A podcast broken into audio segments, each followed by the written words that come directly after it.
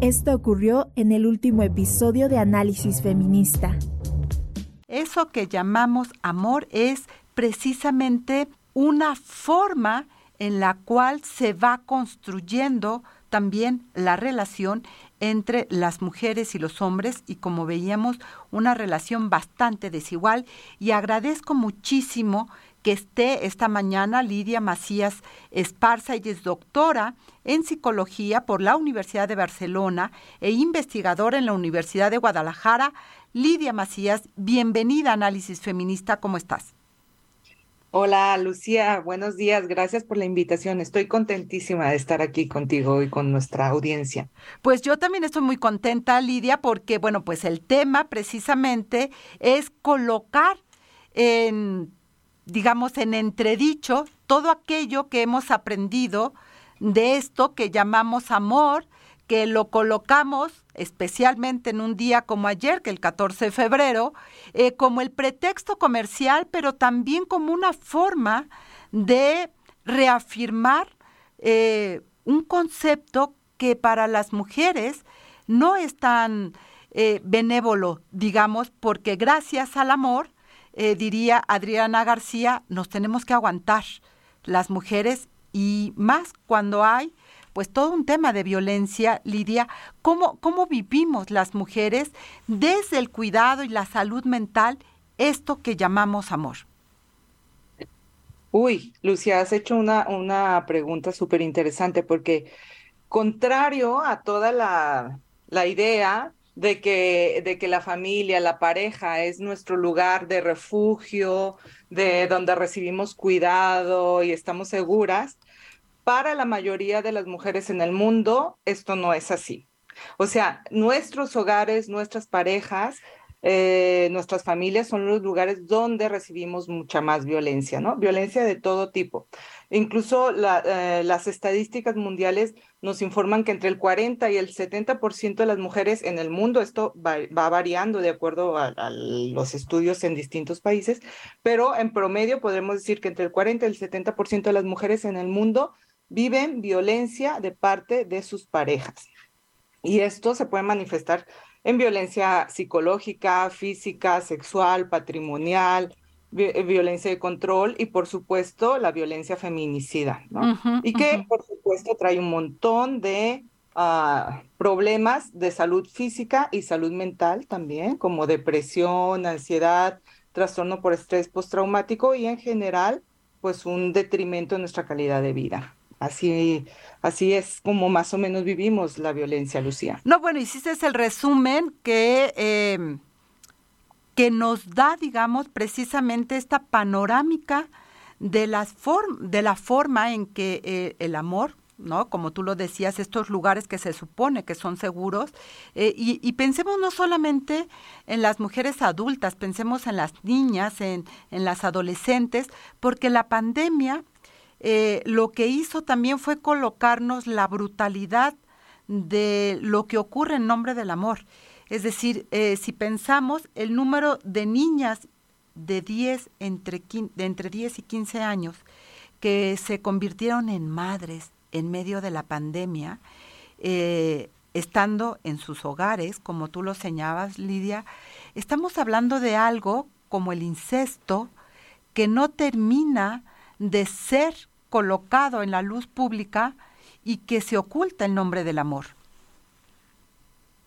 Es correcto. Hay, de hecho, por nuestra socialización de género, ya como tú lo mencionaste, estamos eh, mm, educadas para disculpar, perdonar, el amor todo lo, lo, puede, todo lo entiende, todo lo perdona, ser para otros, ¿no? Eso nos hace una buena mujer, eh, y entonces, desde esta perspectiva, no, no porque sea así, entonces, claro, eh, estamos eh, acostumbradas a esforzarnos por, por mantener ese amor, pero, pero de vuelta no recibimos lo mismo y eso es lo que hay que poner en, la, en el centro de la discusión. ¿no? Y, y, ahí hay todo un tema, Lidia, que, que, que vamos a ir colocando porque tiene que ver con nuestra salud mental, tiene que ver con cómo eh, podemos incluso creer que estamos locas por pensar, por...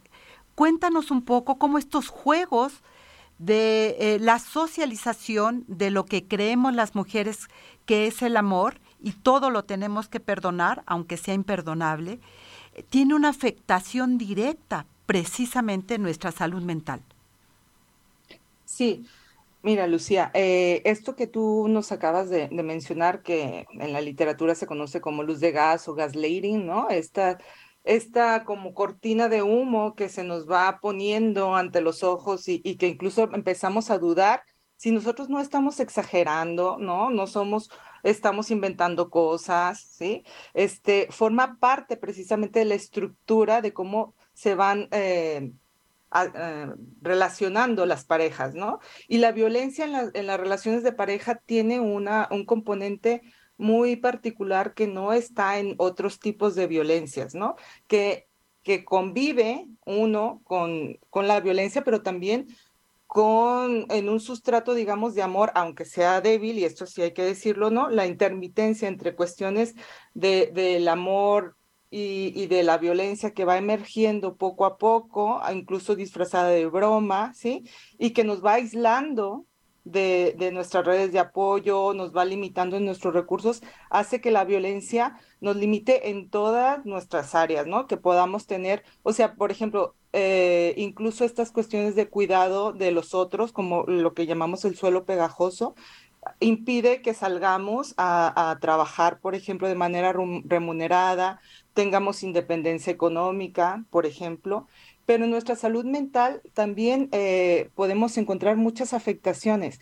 Las mujeres, eh, hay una alta relación entre vivir violencia y tener depresión, ansiedad e intentos de suicidio, por ejemplo, ¿no? y, y, todo lo que conocemos como trastorno por estrés postraumático, que son estas, eh, digo, para quien no esté familiarizada, familiarizado, son todos estos síntomas de hipervigilancia, pesadillas, estar totalmente todo el tiempo desconfiando, todo el tiempo en alerta, eh, que disminuye, por supuesto, nuestra calidad de vida y nos va aislando y dificultando hacer mm, las cosas que, que, nos hacen bien, que queremos realizar. Y, y no es solamente una cuestión individual, no es solamente que las mujeres lo creamos o lo percibamos o lo vivimos. Hay toda una gama social que va generando también esta duda, digamos, de si exageramos, si somos poco, si no sabemos aceptar un chiste, ¿no? Este, si, eh, eh, no sé, somos incómodas, etcétera, etcétera. Y eso va minando también nuestra propia percepción de seguridad. Es correcto. Lo que dices, Lucía, es bien importante. Hay una autora que seguramente muchas eh, la conocemos, se llama Celia Amorós es una autora feminista que nos dice que categorizar es politizar y es pasar de la anécdota a la categoría, ¿sí? Entonces, ¿qué significa esto eh, en, el tema que estamos hablando? Que cuando nosotras las mujeres estamos socializadas en este, en este tema de, siempre estar amando, ser, eh, sacrificarnos, ser amorosas, etcétera, eh, nos es difícil identificar cuando hay violencia, porque muchas veces la violencia está mm, asociada en esta cultura con el amor y el, y el, sacrificio, ¿no? Entonces, por ejemplo, si me cela es porque me quiere, si me cela es porque le intereso. Pero cuando nosotras empezamos a ver o a sospechar que hay violencia, hay toda una estructura y a eso nos referimos con que eh, no es una situación personal, no es que Juanita está loca o tiene baja autoestima y no se quiere y por eso le permite que se ame, que, le, que le violenten. Es esto una, una serie de falsas ideas alrededor de la violencia, de por qué una mujer continúa en una relación violenta, ¿no? Y aquí sí es importante decir que las mujeres cuando detectan la violencia, que a veces es difícil de hacerlo por toda la, la, cultura y todas las estructuras que van eh, invisibilizando y, propiciando la violencia. Pero cuando una mujer lo detecta eh, y, empieza a indagar, generalmente las personas le dicen, ay, o sea, por ejemplo, tu mamá, ¿no? Eh, o tus amigas, así son los hombres, ay, bueno, eh, pero es bueno en otras, en otras áreas, ¿no? Es trabajador, es buen padre. Entonces, hay, eh, o si, por ejemplo, una mujer quiere ir a denunciar, hay toda una estructura que le dice, bueno, ¿estás segura que quieres denunciar? Recuerda que vives con él, etcétera, etcétera. Así que todo es una estructura que te empuja a normalizar, aceptar la violencia y no es una cuestión como que una solita eh, se cree esa, esa idea o es un problema personal, sino es un problema estructural.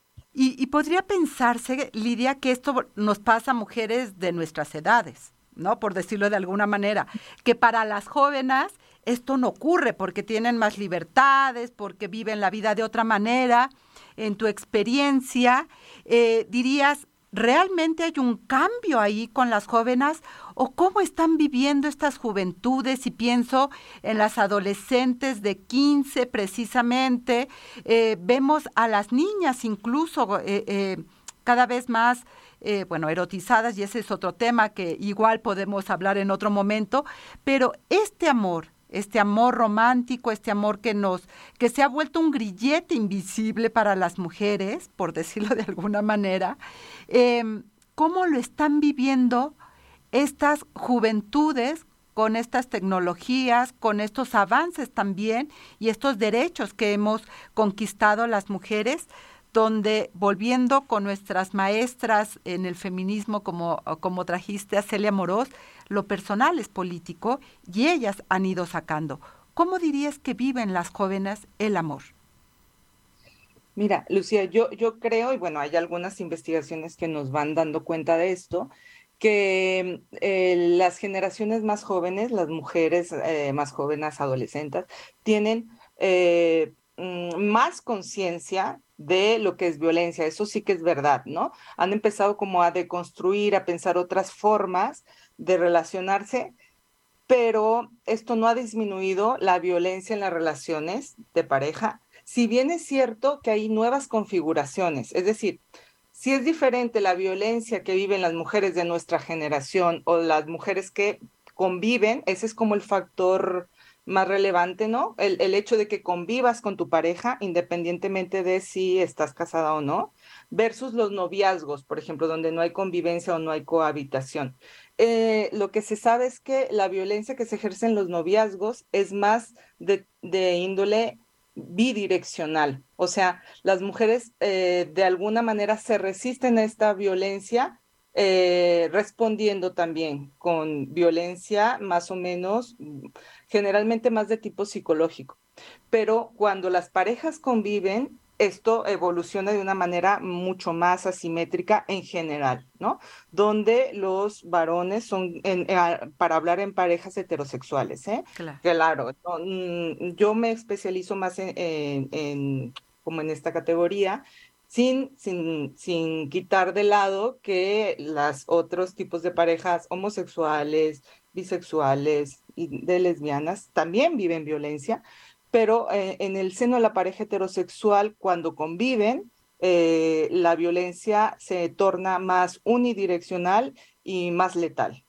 Y las jóvenes, eh, las mujeres jóvenes están teniendo también, eh, tú decías hace rato, algunos elementos de la salud mental, la depresión, la ansiedad, los intentos de suicidio, los síndromes postraumáticos. Es decir, cuando vemos noticias todos los días, y pienso en, jóvenes como Devani, pienso en Fernanda, etcétera, es decir, son mujeres jóvenes. ese es un mensaje social muy fuerte para otras mujeres jóvenes en términos del el espacio público que pueden o no habitar. Eh, entonces, ¿cómo, ¿cómo juega eso en la salud mental de las jóvenes?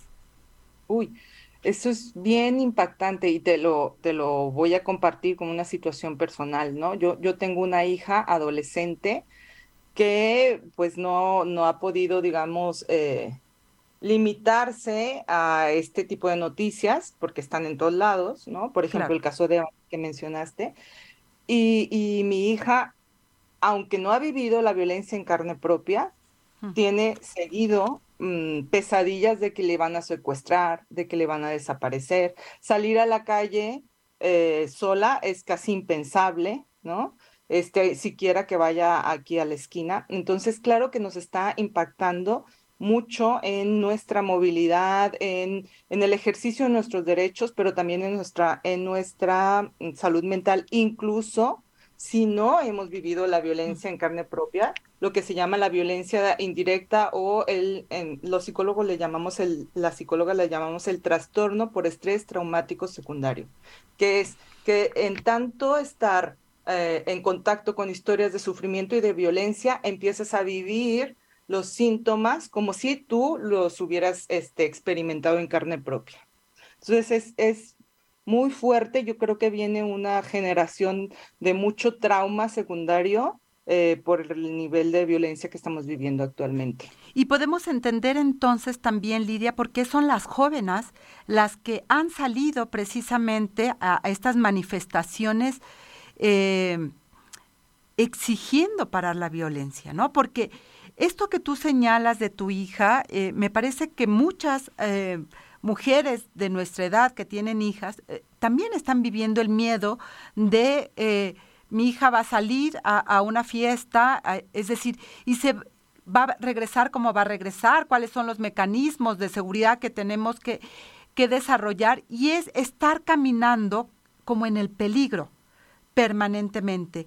Y a mí me llama mucho la atención un eh, estudio que hizo la Comisión de Derechos Humanos de la Ciudad de México, donde señala precisamente que la violencia ha limitado la movilidad de las mujeres en general.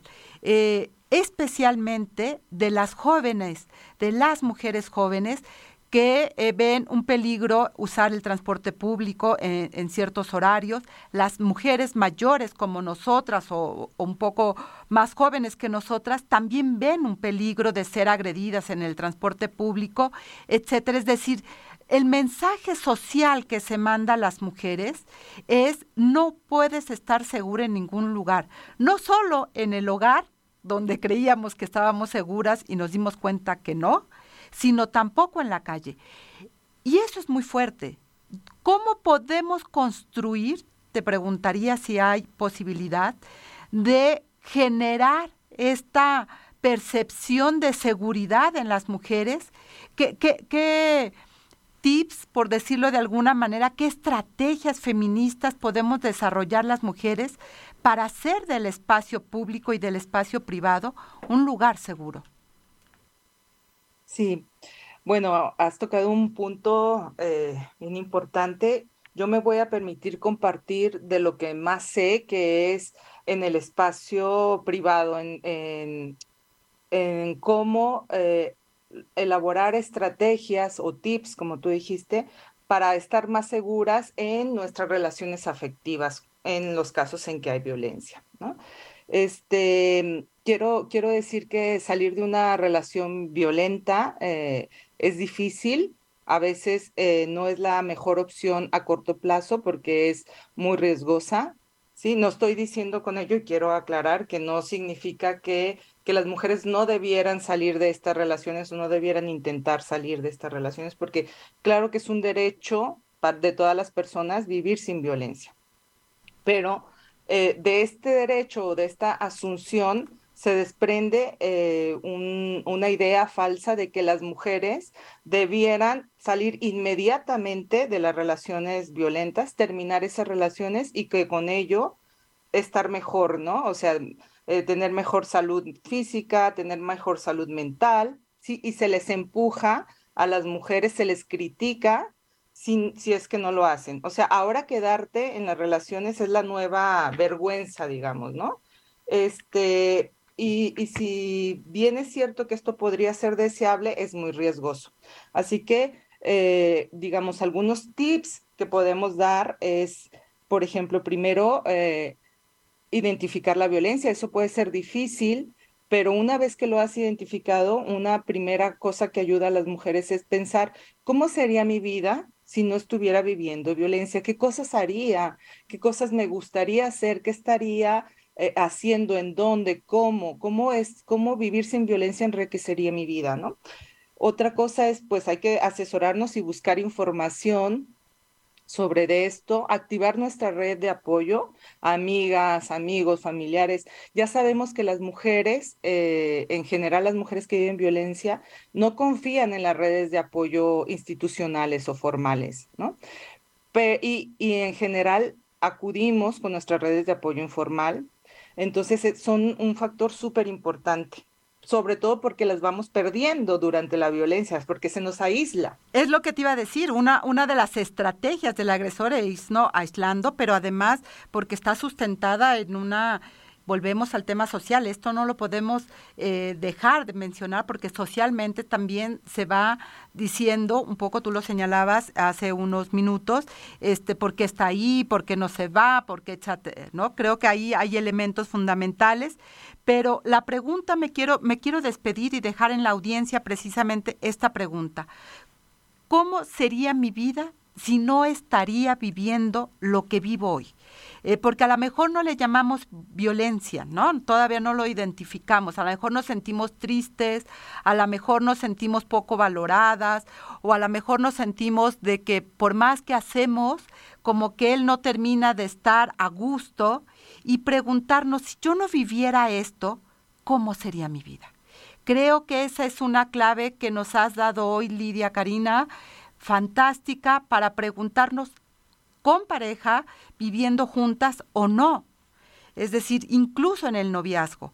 Eh, ¿cómo, ¿Cómo sería mi vida si no sintiera esto? Si no tuviera miedo de que él me llame y no me encuentre, etcétera. Creo que ahí está una clave también para identificar que eso, eso que nos coloca con estrés, con depresión, con tristeza, es violencia. Porque tendríamos que ser felices, estando con quien queremos estar. Claro. Lidia, muchísimas gracias, de verdad, ha sido un placer eh, esta conversación y creo que has dado claves fundamentales para las mujeres, para irnos preguntando, pues, ¿qué es eso que llamamos amor y cómo lo queremos vivir? Muchas gracias, Lucía. Al contrario, ha sido un placer. CIMAC Radio Periodismo con perspectiva de género.